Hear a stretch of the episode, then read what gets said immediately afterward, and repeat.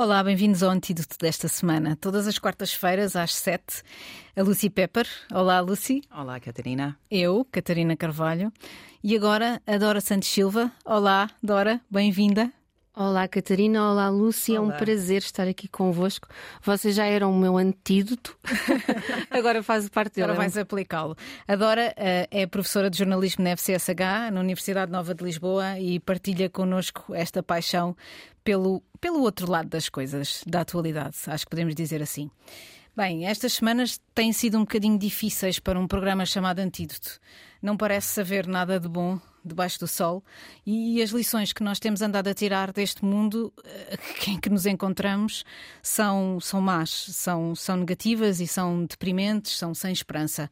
42 dias depois, a guerra da Ucrânia parece ter entrado numa fase negra, mais desumanizada ainda, se é possível, e todos os especialistas dizem que ainda pode ser pior.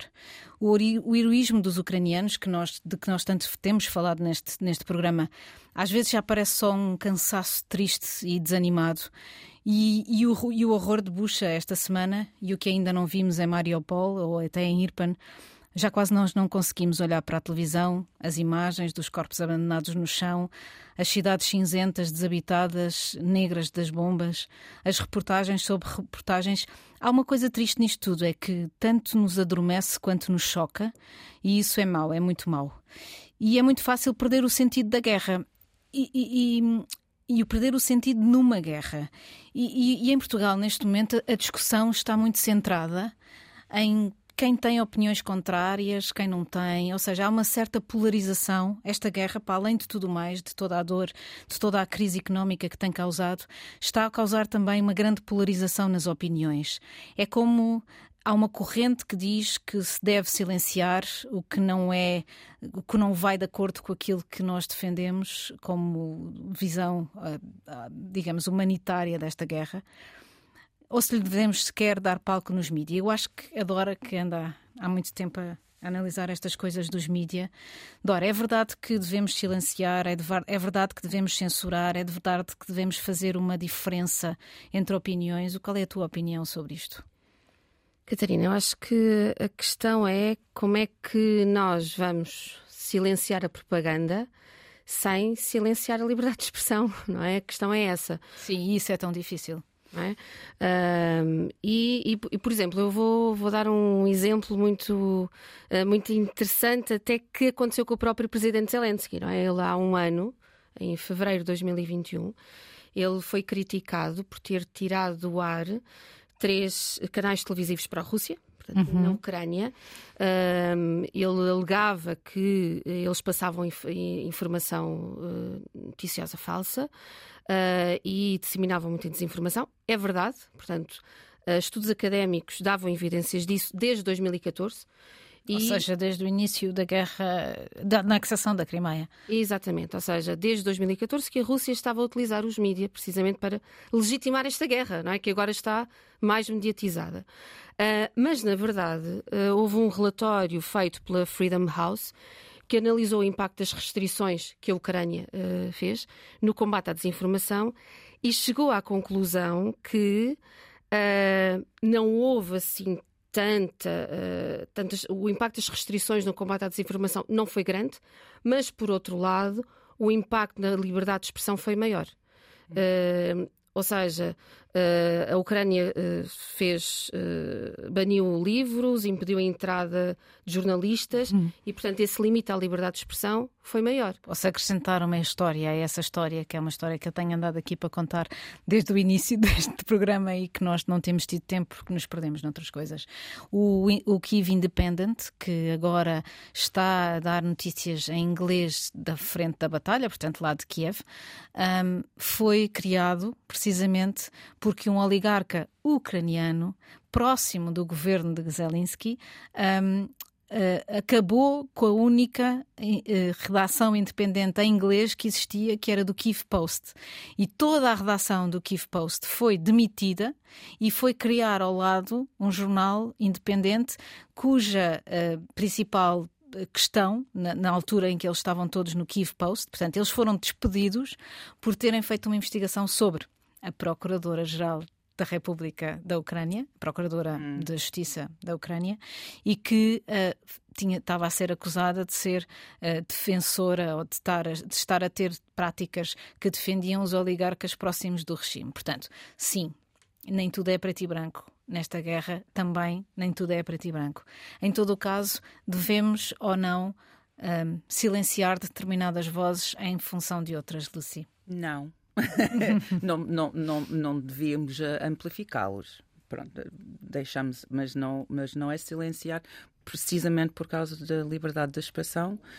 Também vimos umas coisas durante a pandemia um, preocupantes em, em, termos de liberdade de expressão. Ao início da pandemia, não tanto aqui, mas nas, na imprensa britânica e dos Estados Unidos, um, não, se, não se falava, ou seja, não era permitido falar de vários assuntos. Sobre os, os, elementos da crise, os elementos da pandemia, tipo as máscaras, quais eram as máscaras que funcionavam e não funcionavam. Um, as vacinas, os lockdowns, etc. Havia umas semanas em que era quase impossível falar, discutir, conversar essas coisas online, etc. Por exemplo, um, sem ser expulso da net se dissesse a, a, a coisa errada. Um, mas depois de umas semanas ou uns meses, essa, essas coisas tornaram-se, umas dessas coisas, um, tornaram-se aceitáveis. Um, que é preocupante neste, nesta situação da guerra é diferente. É uma guerra, não, há, não vai haver uh, informações que vamos perceber logo que, ah, afinal os russos tinham razão. Mas temos que sempre ter ouvidos críticos nisto, porque é fácil. Essa história que contaste do, do Kiev Post e do Kiev Independent é, é assim: ao início da guerra, queremos que a Ucrânia seja boa não 100% tem... boa. 100%. Precisamos, porque esta guerra é tão injusta. Mas, obviamente, a Ucrânia não, é, não pode ser toda boa. Como Portugal não é todo bom, como a Inglaterra não é assim. E quando ouvimos essas coisas, é, é como propaganda. Não, queremos que seja a verdade. Em relação à discussão de ontem sobre Bucha, eu. Um, estava a, a ouvir tudo o que estava a ser dado nas notícias e estava a pensar que, em todo o caso, se houvesse intervenção ucraniana hum. naquela barbárie, seria o fim dos tempos, porque nada faz sentido, nada faria sentido, não faria sentido os ucranianos, como têm agido normalmente, estarem a perpetrar aquele tipo de massacre na sua própria população. E o que me descansou ontem, e devo dizer-vos que eu acho que ainda há diferença entre determinados órgãos de comunicação social e eu acho que há diferença nas fontes da informação. E o New York Times, através do trabalho de três jornalistas, um deles premiado com o prémio Pulitzer, fez um trabalho de dados em que analisou imagens de onde estavam os corpos Sim. e quando. Sim. E percebeu-se que claramente os corpos estavam na estrada antes dos russos saírem do lugar. E, portanto, tudo o resto Uh, pode ser falso. A, a, a, discussão de ontem e de hoje e de anteontem sobre o que é que aconteceu em Bucha. Eu confio no New York Times, eu confio Sim. naqueles três jornalistas. Eu confio nos jornalistas que nós temos lá. Eh, um jornalista cá a dizer qualquer coisa, sim, não é certo. Mas sim, se estão a ver as coisas, eu confio que estejam a, a, a, a falar a, verdade. Não estão na, na máquina de propaganda. Estão lá a verificar coisas. E, Bom, e temos Zelensky, que confiar nisso. Zelensky tem, tem sido, como tu dizias, Lucy, nós precisamos muito que ele seja um, um herói. Sim. É, e, e pronto, e, e, apareceu assim. É bom que é um ator. É, pronto, porque uma pessoa, durante estas semanas todas, manter essa, essa postura de, de, de do herói, uh, tens que mesmo ser um, um, um ator bom porque ah, não posso imaginar outro político que temos nesse, neste, neste continente. Um, podia fazer uma coisa dessa. Mas foi interessante que ontem, quando vimos as, as, as imagens dele na bucha, a cara tinha caída dele. Ele estava mesmo uh, chocado, perturbado. Foi horrível. Quer dizer, é uma pessoa decente, acho eu. Uh, se bem que Lucy. Eu acho que isto também pode ser um pau de dois bicos. Uh, uhum. esta guerra, para nós, não é? Nós que estamos aqui, uh, há uh, objetivamente um herói e um vilão, não é? Mas como em todas as narrativas, não é? como em todos os filmes, séries, livros, as pessoas gostam do que foge ao normal. Não é? E nós gostámos de Zelensky no início e ainda continuamos a gostar.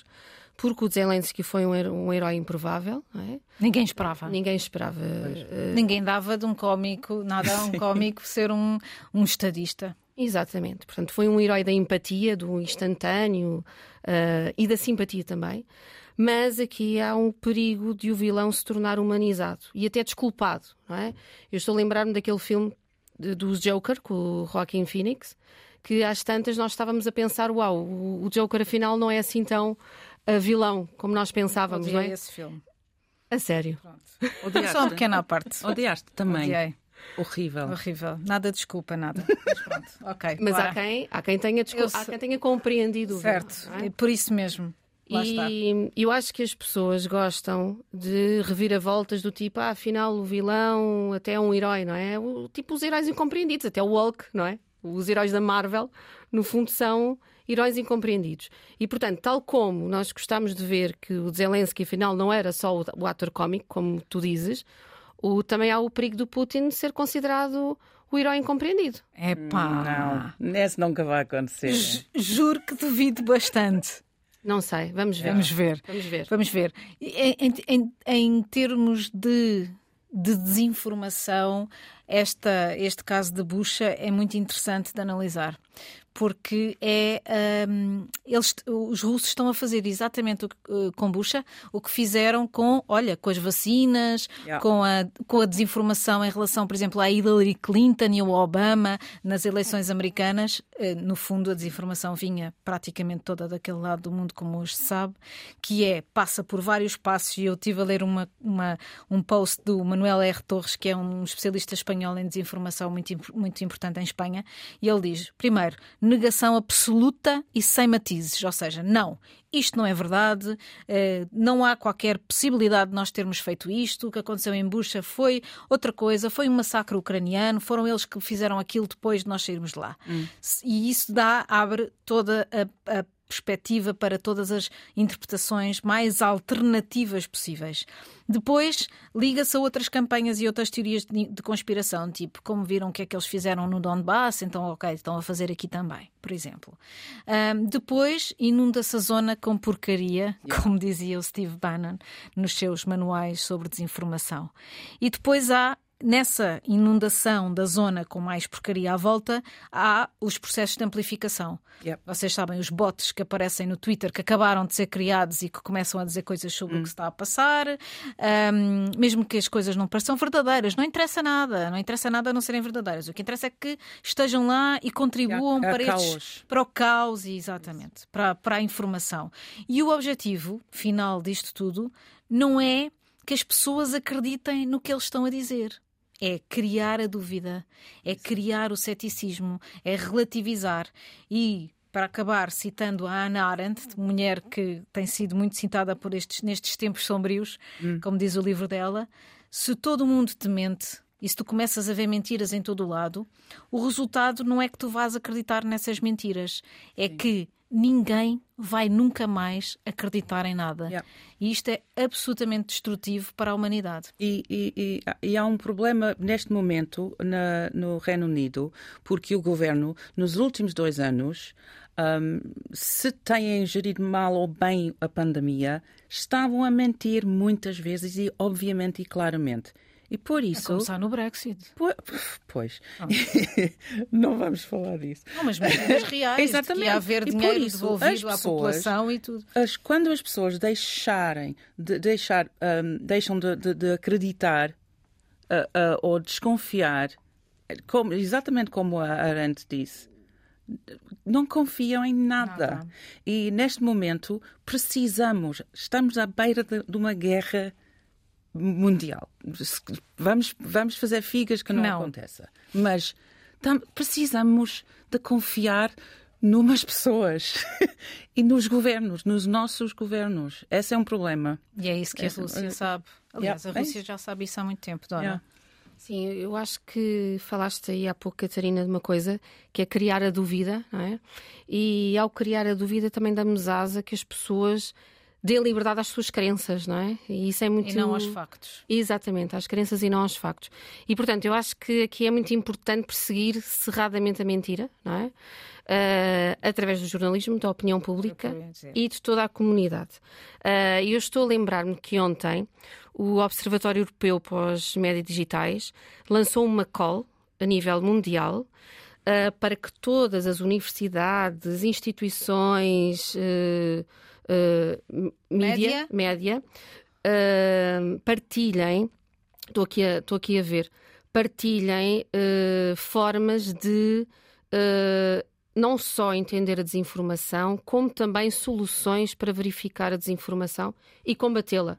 Portanto, aqui fica o apelo, porque eu acho que é através da partilha, não é? Eu queria dizer sobre isso que os diretores e editores dos órgãos de comunicação social têm uma responsabilidade acrescida nisso, que não vale a pena escudarem-se na liberdade de informação porque a liberdade de informação diz respeito a trabalho jornalístico e não às opiniões que são divulgadas, hum. nomeadamente nas televisões, como, como muita gente continua a ver nestas eleições, grande parte do, do, da informação que as pessoas têm acesso, infelizmente, podemos dizer nós que trabalhamos do outro lado dos, dos jornais escritos e digitais, vem da televisão e, portanto, qualquer partilha de informação que seja falsa é amplificada pela televisão e deve ser uh, escrutinada pela por quem tem responsabilidade para o fazer. Porque se por maioria de razão nós estamos sempre a dizer que o Facebook e a Google devem, não sendo editores, devem controlar a informação que lá se passa, por maioria de razão, quem tem um trabalho jornalístico deve também fazê-lo.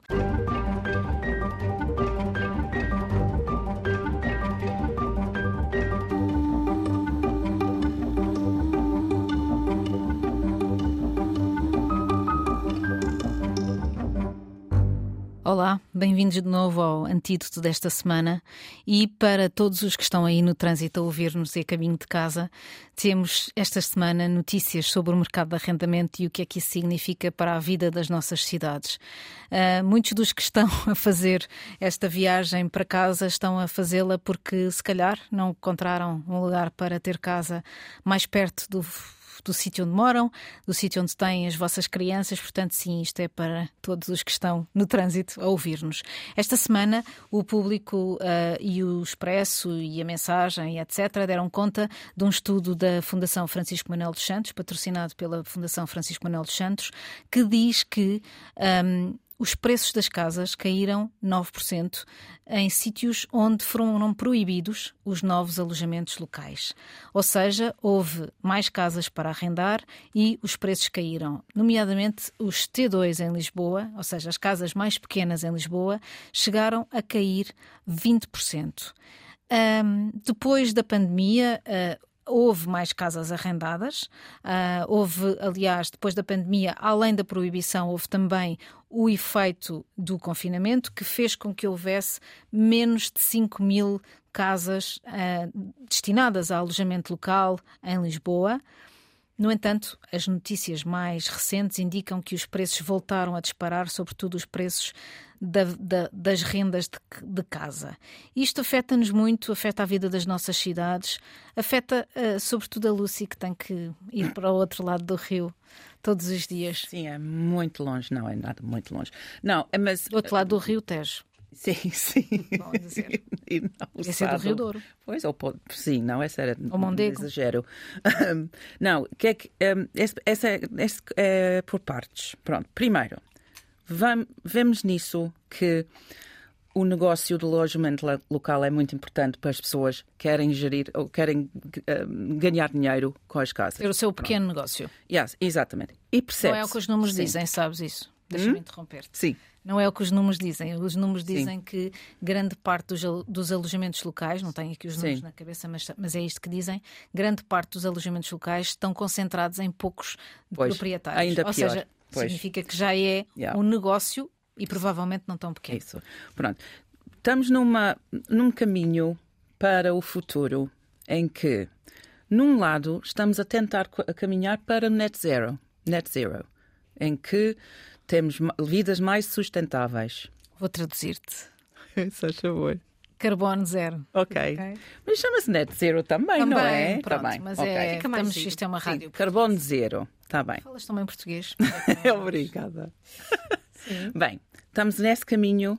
Estamos a tentar reduzir para tu, de, de, por tudo uh, em carbono. Pronto.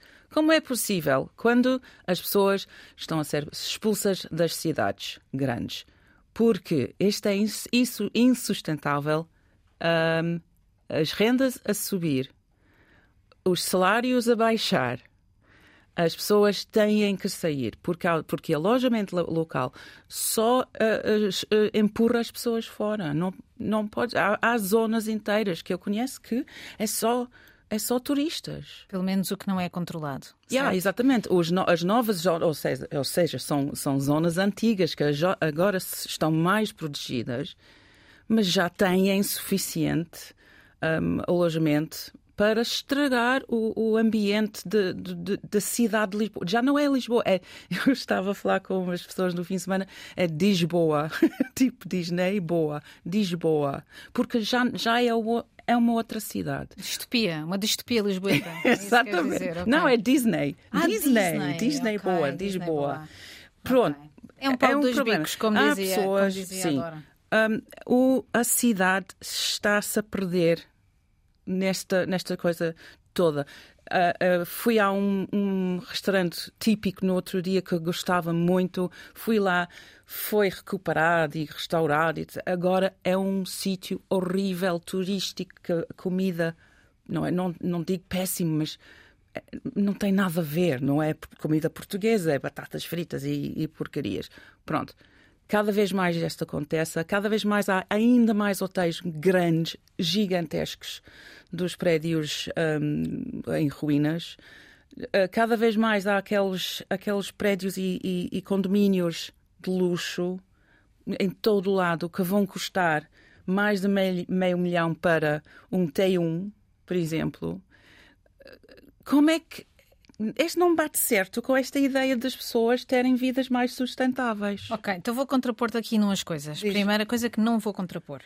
Este estudo da, da Fundação Francisco Manuel dos Santos diz que a principal responsabilidade do grande problema da habitação não é, ao contrário do que pode parecer à primeira vista, o turismo.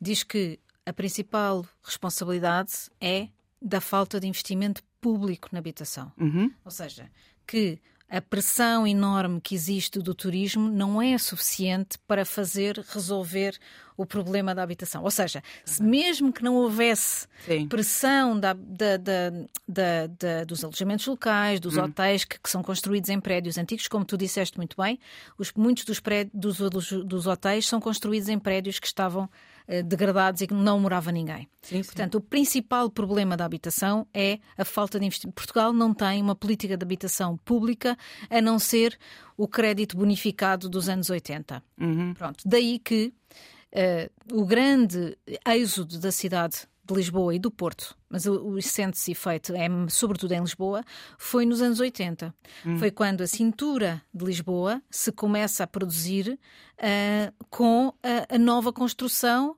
derivado a, uh, ao final da crise. Portanto, há, há, houve a crise do, do, do petróleo e depois, hum. quando a crise do petróleo deixa de existir e, e há, uh, como é que se diz, a retoma, Sim. a retoma há, e depois há também, a retoma é, é acompanhada pelo fim da, da, das, das, regras eh, de, hum. de, habitação, de construção e etc. Ao mesmo tempo, há a construção de autoestradas nos primeiros governos uh, do, do, do, Cavaco Silva, no, do PSD. Portanto, há uma Sim. série de confluência de coisas que não é acompanhada, como é em, sobretudo em França, Inglaterra, onde tu conheces bem, e até nos Estados Unidos, eh, de investimento público em habitação pública. Portanto, tudo deixado ao mercado. O que é que o mercado faz? Pois deixa, deixa tudo ao imobiliário. Portanto, Sim. tu começas a não ter a, a, alojamento para as pessoas porque isso tudo acontece. Depois vem a Lei Cristas. E a Lei Cristas o que é que faz? Faz com que esta, esta digamos assim, este centro do donut, Portanto, hum. imaginem que, que, a periferia é um donut, hum. o centro do donut, que tinha sido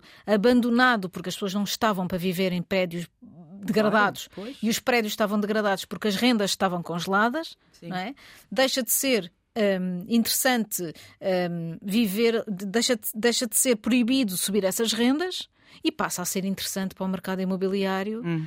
Que, É, claro. aliás, É, O problema é que, num lado, sim, as Sim. rendas congeladas, foi a ideia mais estúpida de sempre em todo, todo o mundo. Sim. Ou seja, fosse 5 anos, sim, mas durante 40 anos de pagar 5 euros, estupidez. Mas também ao la, ou no outro lado, deixar tudo no mercado livre é absolutamente eh, perigoso, porque o, o, o mercado livre. Nós estamos a falar de números que em Portugal estão ali no, no, no início, não sei se é 12%, ou, e, no, e, no, e nos países, eh, por exemplo, eh, em- na Holanda, um país super liberal, não é? Com políticas eh, liberais, são 60% de, de, de, de, de- de habitação pública. E, portanto. Há Há uma possibilidade de intervir no mercado imobiliário que em Portugal Mas, não existe. Exatamente, e lá a, a sociedade é, é- é- é diferente e, e um bairro social não tem um, uma- um estigma como aqui. Um bairro social, obviamente, é como transportes públicos, Classe tem média, estigma para claro, as pessoas claro. que, que não andam nessas zonas. Claro. Pronto, temos que confrontar essas coisas, porque não podemos ir a, aqueles, aqueles caminhos ah, ah, desejados de, de carbono zero. Ah, acertei! Carbono zero. ahm, e também empurrar as pessoas para o suburbano, para as zonas onde têm que ter carro, etc. Eh, Não faz sentido. Dora, Olha, eu, eu não tenho a visão holística que vocês têm, nem o conhecimento. Eu, eu estou a lembrar-me de um geógrafo urbano muito bom, que é a nossa amiga, aliás, que diz que a política. O João Seixas. O João Seixas. Diz que continua a não saber, a política continua a não saber do que é que as cidades realmente necessitam. Mas eu, eh, tendo aqui a minha visão egoísta, eh, eu sempre quis viver na cidade, perto do trabalho. Para não usar carro, ter tudo ao pé de mim. O meu filho mora, eh, o meu filho estuda a 5 minutos de mim, portanto está tudo perto de mim. vives na verdadeira cidade de 15 minutos. Exato. Uh, agora. Claro que isto significa uma escolha e eu escolhi viver numa casa com 70 anos, não é? Uh, os que querem viver. E tens montes de gente agora a ofender-te porque dizem lá fora que tiveste sorte de conseguir ter essa escolha. Lá está, ainda tive sorte de conseguir ter essa escolha. E eu acho que a questão é essa: todos devemos ter o direito a essa escolha. Escolher ver- eh, viver na cidade numa casa mais velha ou viver nos subúrbios numa casa em condições. A questão é que os preços estão de tal forma absurdos que já não há lugar a essa escolha. A essa escolha. Nem Portanto, no centro, nem nesses subúrbios. sim. Pois. A questão, é ta- a questão pode tornar-se tão grave a esse ponto, se continuar a subir. Agora, ah, há uma crise. Eh, Estamos a viver uma crise. Ah, ainda agora, ontem foi anunciado que possivelmente os Estados Unidos vão, vão entrar em recessão. Portanto, essa crise pode afetar esse mercado imobiliário? Veremos, porque também pode não, não é? É possível que não aconteça. Não é? Pronto. E portanto, isso vai eh, significar que nós vamos ter que eh, fazer eh, uma, uma política muito rapidamente, até porque há um problema grave que é as cidades portuguesas têm muito pouca densidade populacional e não têm massa crítica para criar uma verdadeira economia urbana como existe, para dar um exemplo próximo, em Paris.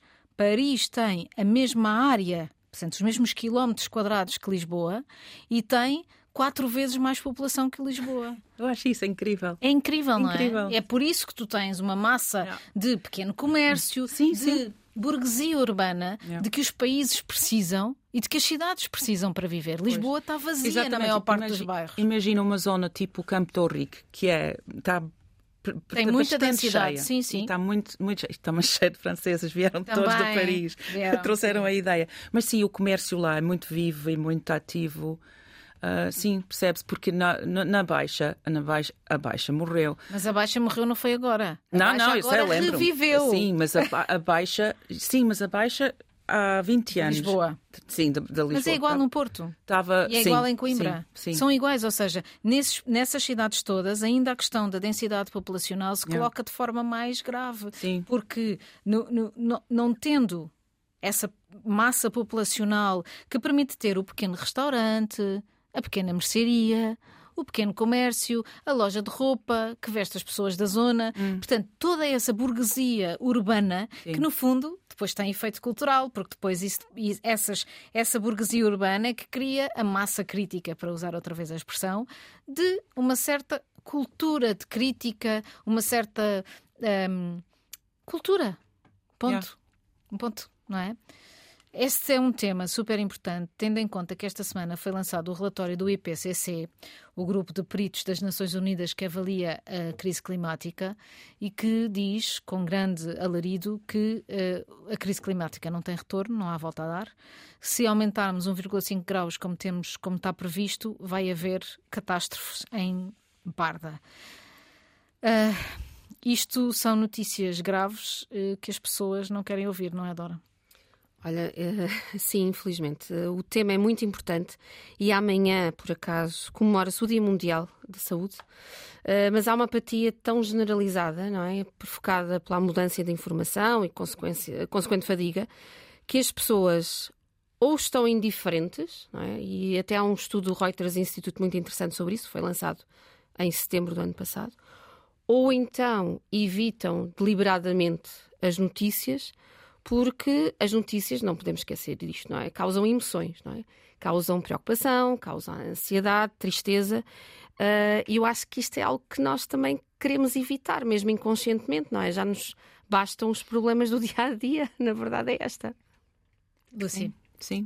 Uh, eu acho que há um problema na, na informação sobre o, o clima uh, em geral. É que ninguém, por exemplo, cá, está a sofrer as, eh, as mudanças. Estamos sempre, estamos sempre a dizer, ou seja, Estamos a, estamos a dizer. Nós sentimos ligeiramente. Está, não, estamos a sentir, mas não estamos a sofrer. Não estamos a sofrer. Pronto, estamos, estamos, a sofrer a uma seca, certo. mas temos secas de vez em quando. Mas a Europa teve cheias in sim, incríveis no ano passado. Sim, mas nos últimos anos tem havido essas cheias. Sim, são mais regulares, mas ainda não há nada uh, sistematicamente diferente para nós e dizem coisas, contam-nos coisas que ai, há, há mais poluição, há, há muitas mortes por causa de poluição. 7 milhões. 7 milhões, mas, mas esperem lá. Há 7 milhões, mas em, na Europa, por isso nós não, não sentimos isso. Na Europa, a poluição do ar e as mortes provocadas pela poluição, pela poluição do ar diminuíram nos últimos 30 anos em quase todos os países da Europa. Por isso não estamos a sentir. E, Mas diminuíram em... porque há tratamento? Sim, Sim, em parte. Outra parte é outra coisa que é metade daquele, mais ou menos metade daqueles 7 milhões de, de, mortes não são provocadas com os, os fumos, etc., dos carros e de carbono uh, e, um, uh, na rua. Metade então entre, dentro da casa provocado por, uh, pela lenha queimada. Para as pessoas que estão, okay. estão assim. Pronto. Ou quer dizer, não é uma história simples, não é. Ou seja, é o, é o que se passa com o resto de tudo. É como Sim. diz o, o, António Guterres, o secretário-geral da ONU, que uh, numa, assim, num, num, discurso in, incrivelmente dramático disse metade da humanidade está é viver em Ou seja, Sim. mas não é a metade da humanidade que a gente conhece de perto. Isso. Mas também, nos últimos dois ou três anos, talvez provocado pela, pela pandemia também, essa linguagem tem, tem-se aumentado muito. É catástrofe, é desastre, imediatamente. Vai, vai acontecer já. E depois não se sente. E não se sente. As pessoas, há pessoas em zonas, mesmo no meio do mar, tipo as Maldivas ou em Bangladesh, ou coisa, sítios assim, talvez estejam a sentir mais a, a, a subida d'água. Nós não, estão sempre a dizer as cidades grandes da Europa vão desaparecer. Londres, Lisboa, as, as cidades na, nos rios e costas vão, vão, vão desaparecer. Não, e por isso as pessoas não estão a levar isso a sério claro. porque não há não está a vir. Percebo-te. Em todo o caso, um, um dos apelos que mais eh, que foi mais interessante neste discurso do Guterres foi quando ele dirigiu o apelo às empresas do gás e do petróleo, portanto, aos principais entre aspas, poluidores, não os poluidores, hum. mas causadores de poluição, e em que ele disse: vocês não podem afirmar serem verdes quando os vossos planos e projetos minam o acordo e vocês sabem e ignoram. E ignoram que é preciso que esses cortes ocorram. Hum. E durante todo o relatório há mais de 10 referências a uma coisa que nós, cidadãos comuns, não, não, não nos apercebemos, mas que é das ações de lobby destas empresas, mas também de outras, da indústria hum. automóvel, da construção, da eletrónica o lobby que essas empresas fazem e o dinheiro que eles gastam, que essas empresas gastam nas instâncias europeias para modificar pequenas vírgulas em, em leis hum. para que lhes para que lhes permitam continuar a poluir. E nós só nos perguntamos como é que é possível que estejamos a ir, como Sim. dizia alguém há pouco, em direção ao infinito e ao abismo, certo? Sim, esse é um problema, porque não, não estamos, não estamos a sentir. Não acredito que estamos porque. Precisamos de levar com o peso Sim, na cabeça. Eu, eles estão a fazer uma, uma propaganda deles próprios o, o, o... Todos os anúncios da televisão ah, sim. de carros. E, e, e, e, também há uma espécie de, pronto, uh, de autoridade moral sobre isso. E há pessoas que sentam, não, se estão a, não estão a sentir isso. Não, não está a acontecer Olha, já rapidamente. Eu, eu, eu, para acabar aqui a nossa, nosso, nosso programa de hoje, queria, e porque estamos a falar de cidade, já falámos Sim. há pouco e voltamos E não estou a, a negar agora. que há, há não, não, não, está, não, claro que não, não estavas aqui, já tínhamos te censurado. Aí sim, vale a pena censurar quem diz uh, notícias falsas. Um, vão ver a exposição que está não é bem uma exposição, é mais uma instalação que está no MAT e que abriu esta semana e que se chama Prisma uh, do, do Vils e que é uma visão interessantíssima sobre o que têm em, comum as cidades do mundo. E logo lá ao lado uh, tem outra exposição que é uma espécie de de grande mergulho no que a exposição do Vils fala, um, que é sobre Lisboa, sobre Lisboa e a periferia, e que é uh, chama-se Interferências e é curada pelo também pelo Alexandre Farto, com o António Brito Guterres e a Carla Cardoso, diretora do Iminente, e que se debruça sobre o que é que é esta Lisboa que nós tão mal conhecemos e que está ali uh, mostrada, mas também participada no mate uh, todos os dias. E para acabar, e porque é o dia, primeiro dia dela aqui, uh, a Dora vai trazer-nos a sua sugestão musical. Uh, muito obrigada por este privilégio. a minha sugestão é Claim Staker, uma música do álbum Utopia, da Björk, porque, como afirmou a cantora na altura do lançamento, em 2017, é urgente definir uma utopia. Uma utopia. Até para a semana.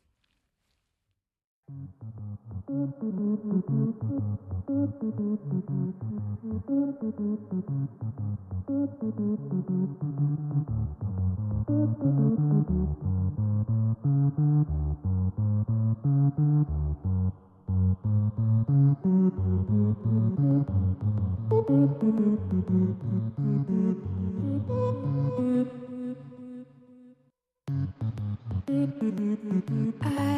walk through this land. Stake, stake a claim.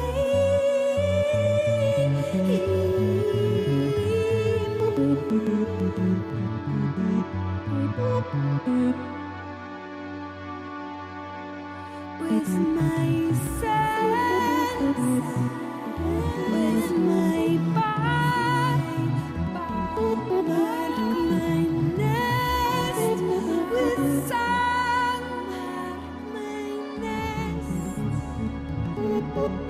shares